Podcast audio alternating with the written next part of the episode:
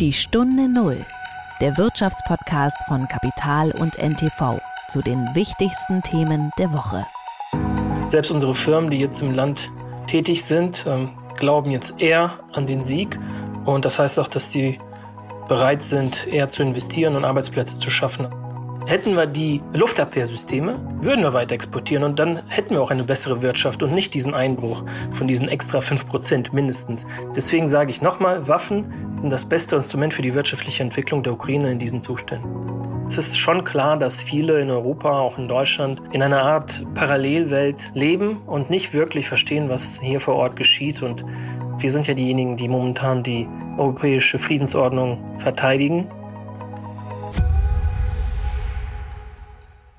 Herzlich willkommen zu einer neuen Folge von Die Stunde Null. Mein Name ist Nils Kreimeier vom Wirtschaftsmagazin Kapital. Und äh, ich habe in dieser Woche ein Interview geführt mit Alexander Rodnjanski. Das ist ein Wirtschaftsberater des ukrainischen Präsidenten. Und in diesem Interview ist es unter anderem auch darum gegangen, äh, welche Hilfe sich die Ukraine noch von Deutschland äh, erhoffen kann und erhoffen sollte.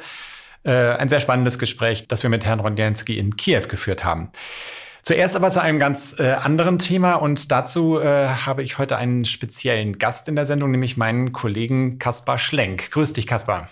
Hallo Nils, freut mich hier zu sein. Schön, dass du da bist. Wir wollen sprechen über äh, ein Thema, das jetzt nicht für alle Hörerinnen und Hörer unbedingt so selbstverständlich ist, aber doch viele bewegt, und zwar Kryptowährungen. Äh, der Grund ist, ist, da bricht im Grunde genommen gerade sowas wie eine, wie eine Welt zusammen. Äh, es hat diese äh, Krypto den Kryptohandelsplatz, die Börse FTX gegeben, oder es gibt sie noch, deren Gründer Sam Bankman-Fried, der glaube ich einfach nur so SBF genannt wird, äh, musste unlängst da Konkurs anmelden mit dieser Börse. Was genau ist da passiert? Was ist da los? Also erstmal muss man, glaube ich, erklären, um die Fallhöhe dieses, dieser ganzen Geschichte zu verstehen, dass Sam Bankman-Fried eigentlich das Wunderkind dieser ganzen Szene war. Der war ähm, 30 Jahre alt jetzt erst und hat eine Firma aufgebaut, die auf dem Papier mit 32 Milliarden Dollar bewertet wurde von den renommiertesten Investoren, die es eigentlich auf der Welt äh, gibt und hatte gute Kontakte ähm, in die amerikanische Politik. Also war eigentlich immer der, wo man gedacht hätte, das ist jetzt der seriöse, der diese ganze Branche in, im Eiltempo aufrollt. Und jetzt ähm, kam quasi innerhalb von ähm, ja, wenigen Tagen heraus, dass es ein Riesenloch in der Bilanz dieser Firma gab. Ähm, viele Kundinnen und Kunden sind gekommen, wollten ihr Geld äh, abziehen und dann war plötzlich klar, nee, es ist nicht, es ist nicht genügend ähm, Geld da. Und daraufhin ähm, ja, musste dann letztendlich diese Börse ähm, Konkurs anmelden. Und ähm, also was hat genau zu diesem Konkurs geführt? Es gab da auch ein anderes Unternehmen, das involviert war. Und äh, wenn ich das richtig verstanden habe, äh, ist äh, da sozusagen ja die Deckung passiert durch eine Kryptowährung, die wiederum SBF, also Sam Bankman-Fried, selbst geschaffen hatte. Also eigentlich genau. ein klassisches Schneeballsystem, richtig? Also erstmal ist das Konstrukt so, dass es äh, ein, ein Investmentarm gab, der hieß Alameda Research, den hatte Sam Bankman-Fried äh, auch gegründet. Und der hat sehr, sehr viel und aggressiv investiert. Und es sieht im Moment danach aus, als ähm, hätten sie sich an Kundengeldern ähm, äh, quasi bedient, um diese Investments äh, zu machen. Und das hat ähm, ja zu diesem Konkurs geführt. In, diese, in dieser ganzen Geschichte hat dann noch eine eigene Währung, FTT heißt sie, eine entscheidende äh, Rolle gespielt und die, die haben sie tatsächlich äh, selber geschaffen. Ähm, nun ist das ja zunächst mal eigentlich, äh, also wenn man es ganz genau betrachtet, etwas wie, so wie jede Währung funktioniert. Also eine Währung funktioniert dann, solange man an sie, äh, an sie glaubt, solange es Vertrauen äh, der Anleger darin, darin gibt. Wenn dieses Vertrauen zusammenbricht, dann äh, verliert auch die Währung ihren Wert. Was, was ist dann jetzt der Unterschied zwischen diesen Kryptowährungen und einer, ja, dem, dem was man so die Fiat-Währungen nennt, also die klassischen Währungen? Die Dynamiken lassen sich schon äh, auch praktisch vergleichen. Es ähm, ging darum, äh, ein großer Wettbewerber Binance hatte äh, einen, einen großen, hielt einen großen Teil dieser äh, FTX-Währung, von dieser FTT im Wert von einer halben Milliarde. Und die haben, weil es einen Bericht gab ähm, über Unregelmäßigkeiten bei FTX, haben die gesagt, wir wollen unseren Anteil verkaufen, haben das öffentlich gemacht das hat dazu geführt, ähm, dass der Kurs von FTT stark gefallen ist und dass alle Leute gesagt haben, ähm, scheiße, wir müssen jetzt unbedingt unser, unser Geld von FTX runterziehen. Und das hat im Grunde genommen zu einem klassischen Bankrun geführt, dass alle plötzlich ihr Geld haben wollten, wollten und ähm, dann klar war, okay, es ist nicht genug da. Das heißt, das betrifft jetzt erstmal eine Art von Kryptowährung und bedeutet noch nicht, dass es unbedingt auch die anderen schon davon betroffen sind. Äh, sozusagen es betrifft ähm, alle Nutzerinnen und Nutzer von FTX, also die da mit, das war eine, eine ähm, Bitcoin, äh, es war eine, eine Kryptobörse, wo man alle möglichen ähm, Kryptowährungen handeln konnte. Die war dadurch bekannt, dass man mit besonders aggressiven Hebeln handeln konnte. Das heißt, dass man sich äh, nochmal einen Kredit gegeben hat, um äh, praktisch noch spekulativer ähm, äh, unterwegs zu sein. Ähm, und genau alle, die irgendwie eine Form von Geld auf dieser Börse hatten, sind davon betroffen. Mhm. Was bedeutet das denn aus deiner Sicht für Kryptowährungen an sich? Also wir reden jetzt erstmal nur von einem Handelsplatz eigentlich, der da kollabiert ist. Genau, es ist ein Handelsplatz, aber man muss äh, sich vor Augen halten, dass es der zweitgrößte Handelsplatz, äh, Handelsplatz der Welt ist nach Binance. Und es kommt hinzu, dass ähm, dadurch, dass diese verschiedenen Unternehmen im Kryptobereich immer quasi gegen, gegenseitig ineinander äh, investiert haben, weiß, sieht man jetzt im Moment noch gar nicht, was sind die Ripple-Effekte, die noch kommen werden. Also sind noch andere ähm, äh, Player irgendwie betroffen. Also es gibt jetzt schon äh, Berichte darüber, oder es ist so, dass ein, ein, ein großer Kryptoverleiher im Zuge von dieser FTX-Krise äh, auch keine Gelder mehr auszahlen ähm, äh, kann, weil Geld von ihm bei FTX lag, worauf er jetzt nicht mehr zugreifen kann. Das heißt, diese Folgeeffekte ähm, werden wir in den nächsten Tagen und Wochen erst sehen, wie schlimm es wirklich wird. Aber wenn die zweitgrößte Börse plötzlich gar kein Geld mehr auszahlt, hat das quasi schon einen Rieseneffekt. Auch weil die im Grunde alle, so wie du beschrieben hast, untereinander verstrickt sind und gegenseitig und dann wieder ihre Kredite gedeckt haben in den von ihnen selbst geschaffenen Währungen. Genau, ja. Und plus, ähm, Sam Bankman-Fried hat mit, mit FTX auch ähm, in ganz viele verschiedene Krypto-Projekte investiert, also wie so Art Startup, in, Startup äh, Investments. Und das wird jetzt wahrscheinlich Teil der Insolvenzmasse. Das heißt, es gibt plötzlich einen Verkaufsdruck, dass, äh, dass diese Anteile verkauft werden. Da wird es im Moment keine, keine Käuferseite geben, ähm, weil, weil der Kryptomarkt jetzt gerade in so einer Krise ist. Das heißt, viele dieser Projekte, die auch äh, vielversprechend waren, in die er investiert hat, ähm, ja, werden jetzt möglicherweise auch scheitern, ähm, weil FTX da äh, mal investiert hat. Das heißt, da gibt es auch einen Link in das, was wir immer so schön die Realwirtschaft nennen, also in einen Bereich, in dem dann tatsächlich auch äh, messbare Werte geschaffen werden. Ne?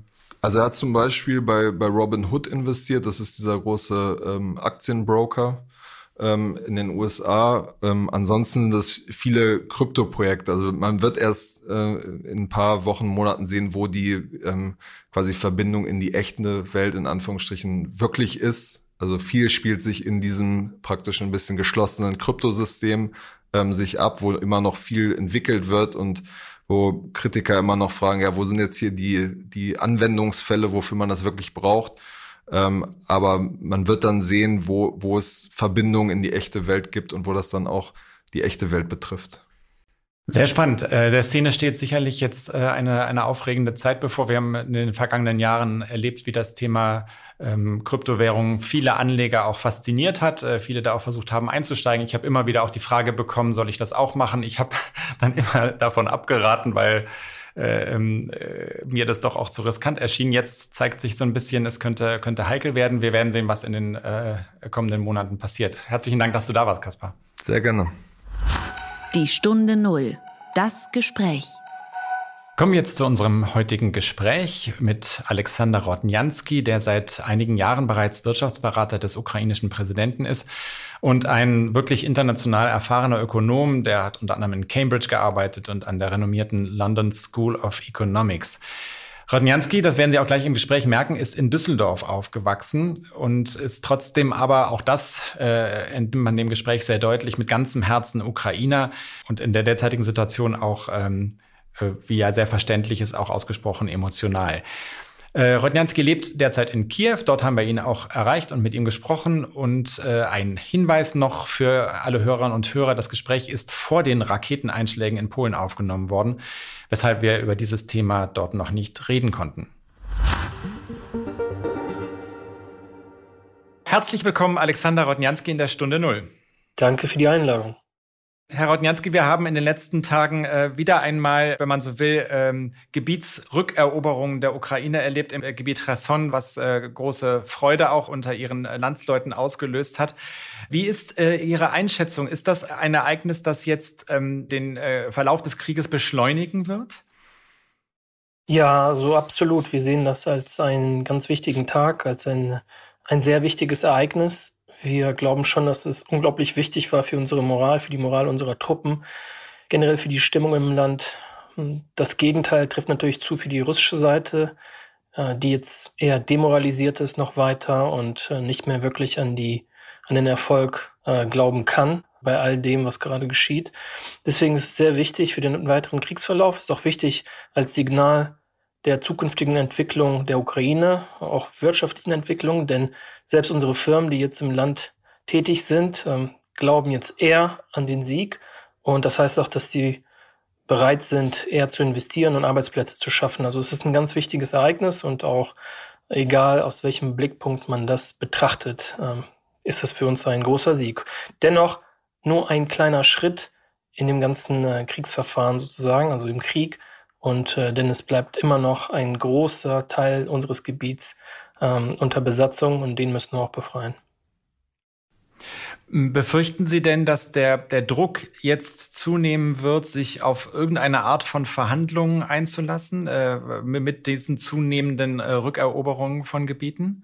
Ich glaube nicht. Ich glaube, unsere westlichen Partner, wenn sie diese meinen und den Druck, der potenziell dort entstehen könnte, ich hoffe zumindest sehr und ich glaube auch, dass unsere westlichen Partner mittlerweile gut verstehen, mit was sie zu tun haben. Und ich rede von dem russischen Regime, mit äh, was für eine Art von Regime äh, wir dort zu tun haben. Und ich glaube nicht, dass sie einfach in diese Falle tappen werden und äh, uns dazu ermuntern sollten, jetzt an dieser Stelle zu verhandeln. Es ist nämlich ganz klar, Russland wird nicht aufgeben mit diesem Regime. Und solange dieses Regime weiter besteht, wird der Krieg auch weiterlaufen auf irgendeine Weise. Das kann äh, Jahre dauern, das kann sehr intensiv verlaufen, wie am Anfang ähm, der Invasion, aber es wird weiterlaufen. Ganz klar, unter der jetzigen Führung Russlands wird es kein Ende geben. Und äh, Russland nimmt sich da alle Zeit, wenn es die Möglichkeit hat und die Ressourcen, um den Krieg weiter zu betreiben.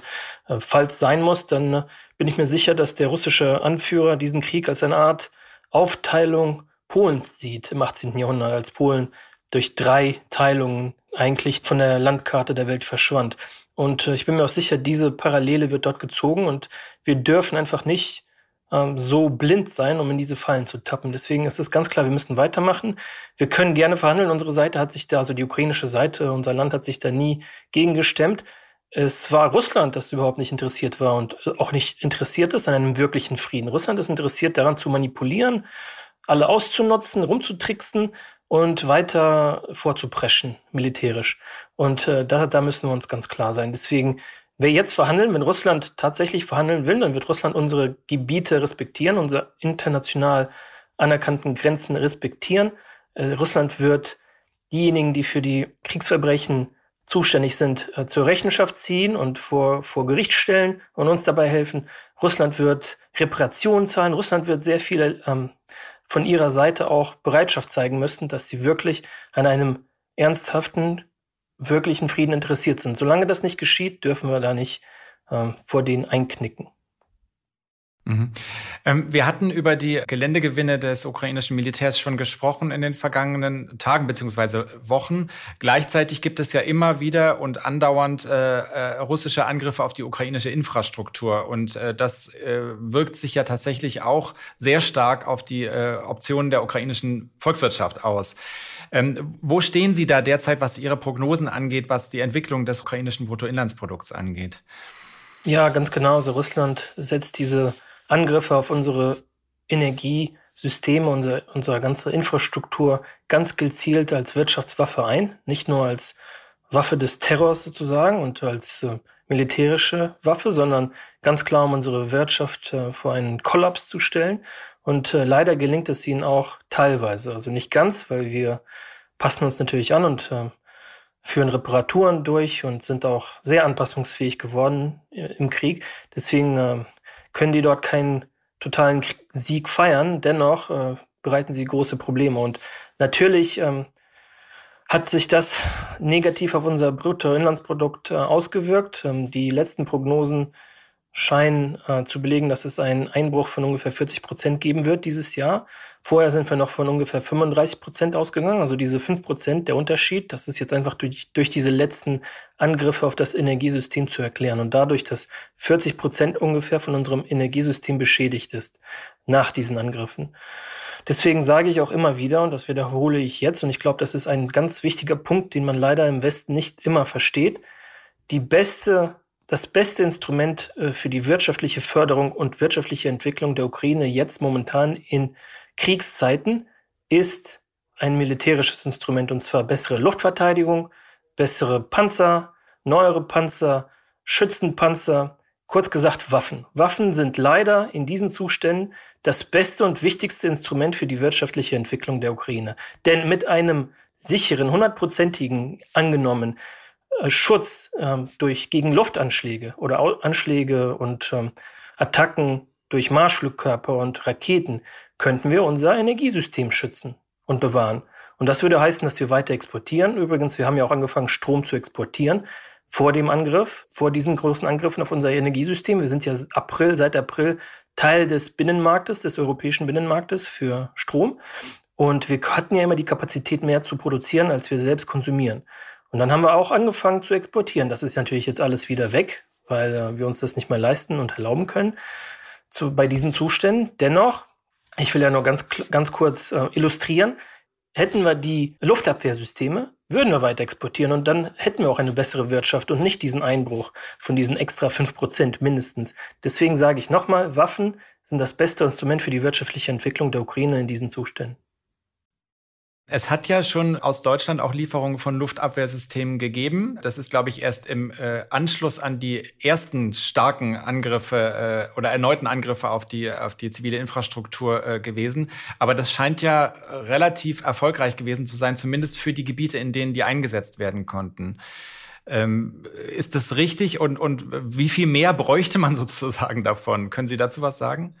Ja, ganz genau. Also diese letzten Waffensysteme und äh, Flugabwehrsysteme, die wir bekommen haben. Das Iris-T-System zum Beispiel aus Deutschland, das ist angeblich anscheinend sehr wirksam. Also es hat einen sehr hohen Anteil von Treffern und äh, schützt wirklich sehr gut.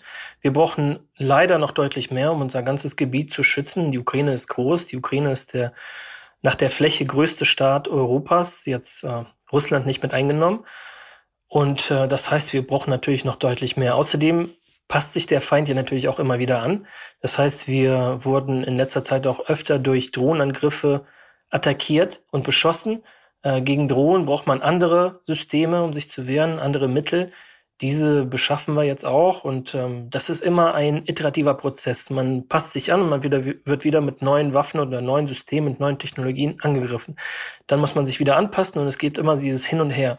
Ähm, es ist sehr schwierig zu sagen, ob man prinzipiell an einen Punkt kommen könnte, während eines großen Krieges, an dem man wirklich permanent zu 100 Prozent geschützt ist. Das wird wahrscheinlich nie eintreten. Dennoch können wir sagen, dass wir einen Großteil der Marschflugkörper und der Raketen und potenziell auch der Drohnen abschießen könnten, wenn wir deutlich mehr Waffen hätten. Also das schon. Man kann zum Beispiel sagen, also vor den großen Angriffen am 10. Oktober äh, hat man ja die Statistik, dass ungefähr 50 Prozent der Raketen abgeschossen wurde, also und der Rest nicht. Also das ist ein sehr hoher Anteil, der wirklich auch leider ähm, seine Ziele traf.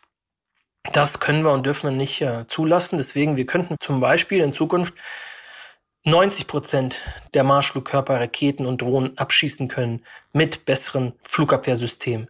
Selbst wenn es nicht immer oder niemals ganz 100 Prozent sein könnten, weil sich, wie gesagt, alle Seiten inklusive der Feind immer wieder anpassen würde. Dennoch, wir können diesen Prozentsatz ähm, sehr stark anheben, wenn wir besseres Flugabwehrsysteme hätten, wenn wir diese hätten. Und ähm, darauf kommt es an. Mhm.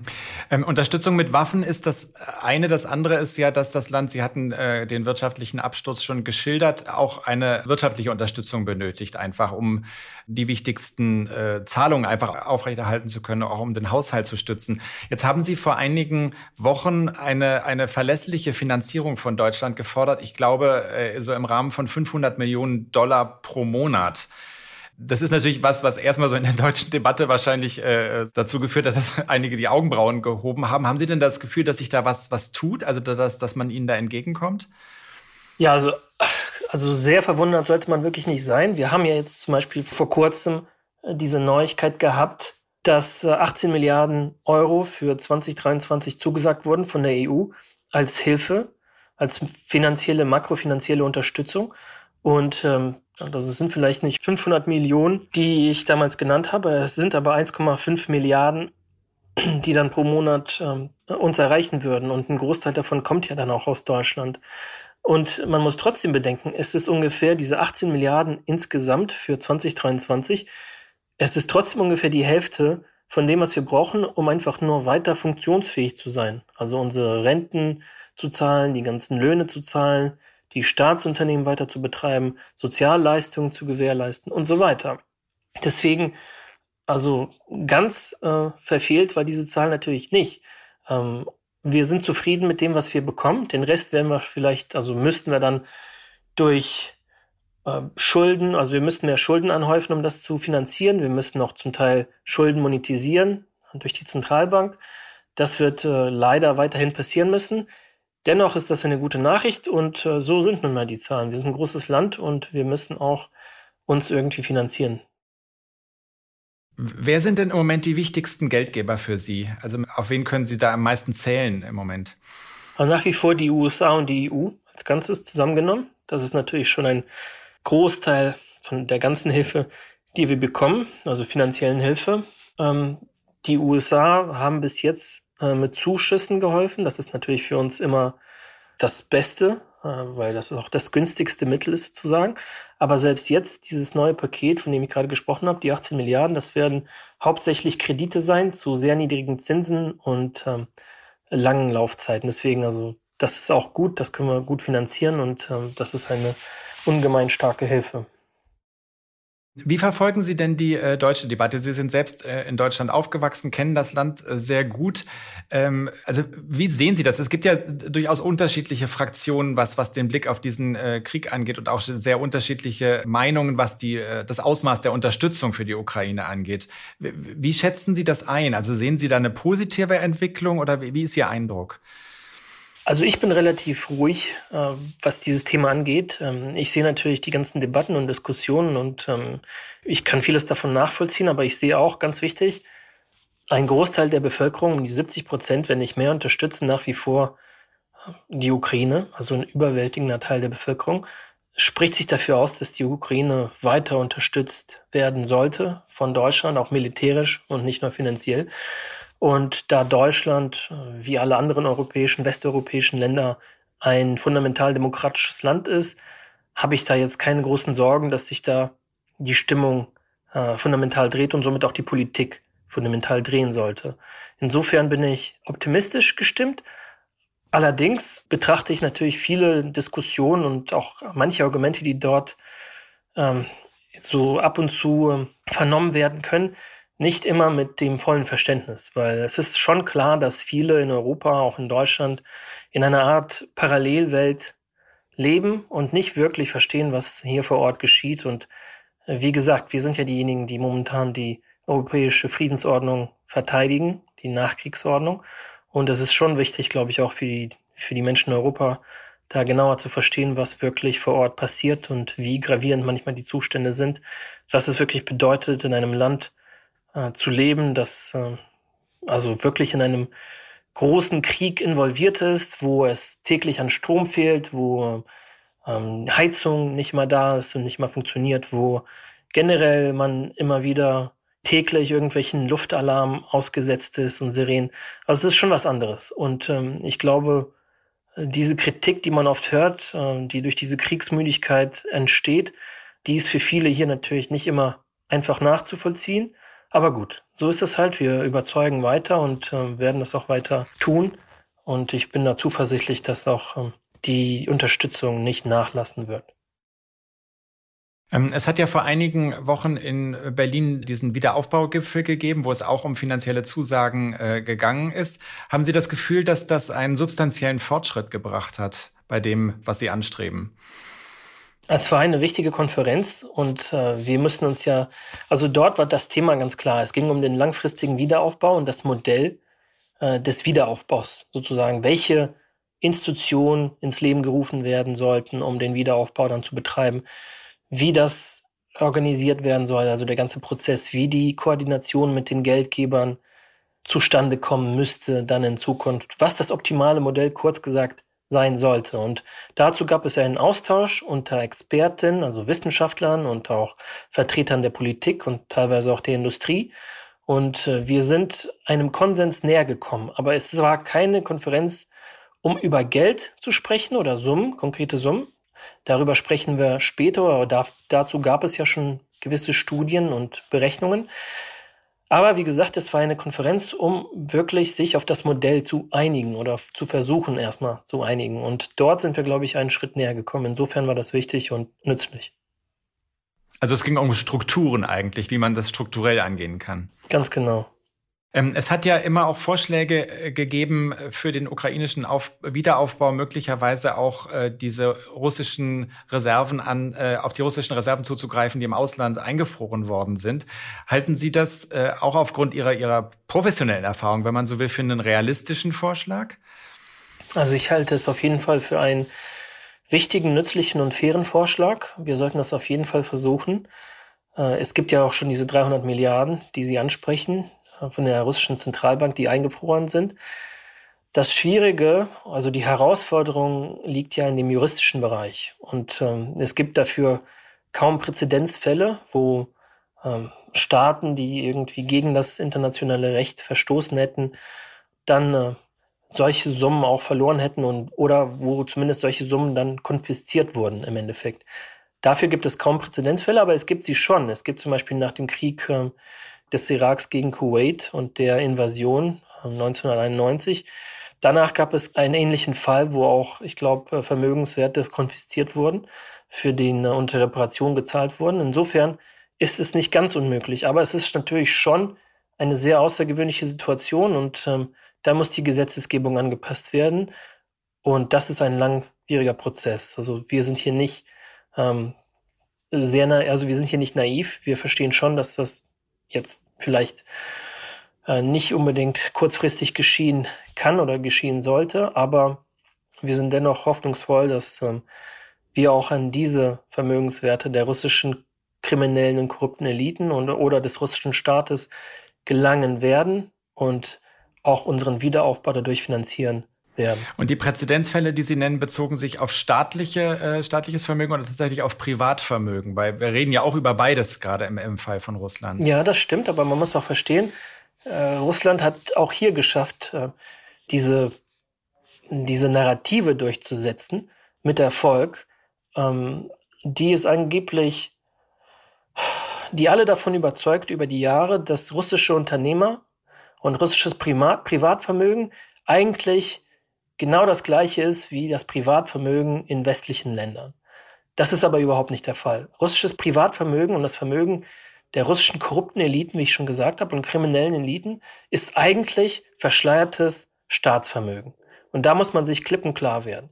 Die russischen Oligarchen, die russischen Eliten waren niemals Unternehmer so wie im Westen, die es durch harte Arbeit und Talent und Ideen an die Spitze geschafft haben. Es waren Menschen, die durch Korruption und Vetternwirtschaft äh, zu Reichtum, an Reichtum gelangt sind und die dieses dann auch weiter, ja, also verwaltet haben für den Staat zum Teil auch, die auch für den Staat mitgewirkt haben, die illoyale und irgendwie in, in Konflikte geratene Unternehmer mit dem Kreml expropriiert haben zum Teil auch, die das russische Justizsystem unterminiert haben über die Jahre, die die Medien stumm gemacht haben und aufgekauft haben, als sie es machen sollten für den Staat. Also wir müssen uns da sehr klippenklar werden darüber, mit wem wir es zu tun haben. Und wir haben es eigentlich immer mit dem russischen Staat zu tun gehabt. Insofern ist der Unterschied gar nicht mal so groß. Das heißt, ein, äh, ein Investment wie das von äh, Roman Abramovic bei, bei Chelsea ist im Grunde genommen auch ein Teil des russischen Staatsinvestments aus dieser Perspektive. Also ich will jetzt keinen Namen nennen äh, und ich werde das ja. mit Roman Abramovic jetzt auch nicht kommentieren, aber ich kann Ihnen sagen, ein Großteil, wenn fast nicht alle dieser Menschen sind genau das. Und da stimme ich Ihnen zu, sind eigentlich Vertreter des russischen Staates. Und die ganzen Vermögenswerte, die sie besitzen, gehören eigentlich dem russischen Staat und sie verwalten sie auch für den russischen Staat und fragen jedes Mal nach Erlaubnis, um es, wenn es bei gewissen Fragen oder großen Abmachungen irgendwie Erlaubnis braucht. Also das heißt immer, jede Art von Deal, jede Art von M&A-Deal zum Beispiel über die Jahre, ein, großes, ähm, ein großer M&A-Deal musste immer mit dem, mit dem Staat, mit dem Kreml abgestimmt sein. Mhm. Ähm, Herr Rodnianski, ich möchte Ihnen abschließend noch eine, eine kurze Frage stellen. Sie sind jetzt im Moment in Kiew äh, und führen dieses Gespräch auch von dort aus. Äh, das ist ja auch immer wieder äh, schwierig wegen ähm, Stromausfällen, wegen der Angriffe auf die ukrainische Infrastruktur, über die wir schon gesprochen haben. Wie ist aus Ihrer Sicht jetzt gerade die, die Stimmung in Kiew? Das ist ja so ein bisschen zwiespältig. Einerseits stehen Sie unter Angriffen, andererseits gibt es ja tatsächlich militärische Erfolge. Also wie würden Sie die Stimmung einschätzen? Ja, also die Stimmung ist auf keinen Fall so wie zu Normalzeiten. Aber es gibt schon ich sag mal, Elemente des normalen Lebens. Also man kann ins Restaurant gehen, man kann sich mit Menschen treffen. Es gibt, äh, es gibt schon Situationen, in denen man, in denen man sich entspannt fühlt. Aber trotzdem ist es natürlich, sind keine Normalzustände. Man hat nach wie vor die Ausgangssperren. Das heißt, um 9 Uhr ist wirklich alles zu und äh, bis 11 Uhr abends muss es dann wirklich mucksmäuschenstill sein auf den Straßen und keiner, keiner kann raus. Es, ähm, wie gesagt, es gibt die Stromausfälle. Bei vielen fehlt es auch, ähm, zum Beispiel fehlt auch das heiße Wasser, das warme Wasser und ja, also generell, es sind, äh, es sind schwierige Zustände. Deswegen, ich würde sagen, die Stimmung ähm, ist kämpferisch. Man äh, äh, bleibt dem Ziel treu, jetzt auch zu siegen. Aber ähm, es ist keine Katastrophe. Also in Gott sei Dank gibt es in Kiew nach wie vor normales Leben. Das ist also eine Mischung, würde ich sagen. Ich danke Ihnen ganz herzlich für das Gespräch, Herr Rodnianski, und alles Gute für Sie. Danke, danke Ihnen. So, liebe Hörerinnen und Hörer, das war's mal wieder von der Stunde Null. Herzlichen Dank für Ihre Aufmerksamkeit und die Geduld beim Zuhören. Äh, ich würde mich freuen, wenn Sie auch in der kommenden Woche wieder dabei sind. Vielleicht noch ein kleiner Hinweis in eigener Sache. Bei unserem Partner NTV gibt es einen neuen Podcast und der heißt Wirtschaft, Welt und Weit. Und der beschäftigt sich, wie man ja schon dem Namen so ein bisschen entnehmen kann, ebenso mit Wirtschaftsthemen wie der unsere Podcast. Er hat allerdings einen etwas anderen Ansatz als wir. In jeder wöchentlichen Episode wird ein Land dieser Erde vorgestellt, immer verknüpft mit einem Thema, das dieses Land mit uns verbindet. Es ist sehr zu empfehlen. Ich würde auf jeden Fall mal reinhören. In dieser Woche geht es um Kanada. Also, hören Sie gerne mal rein. Wirtschaft, Welt und weit. Überall da, wo es Podcasts gibt. Alles Gute für Sie und wir hören uns hoffentlich in der nächsten Woche. Tschüss. Die Stunde Null, der Wirtschaftspodcast von Kapital und NTV zu den wichtigsten Themen der Woche.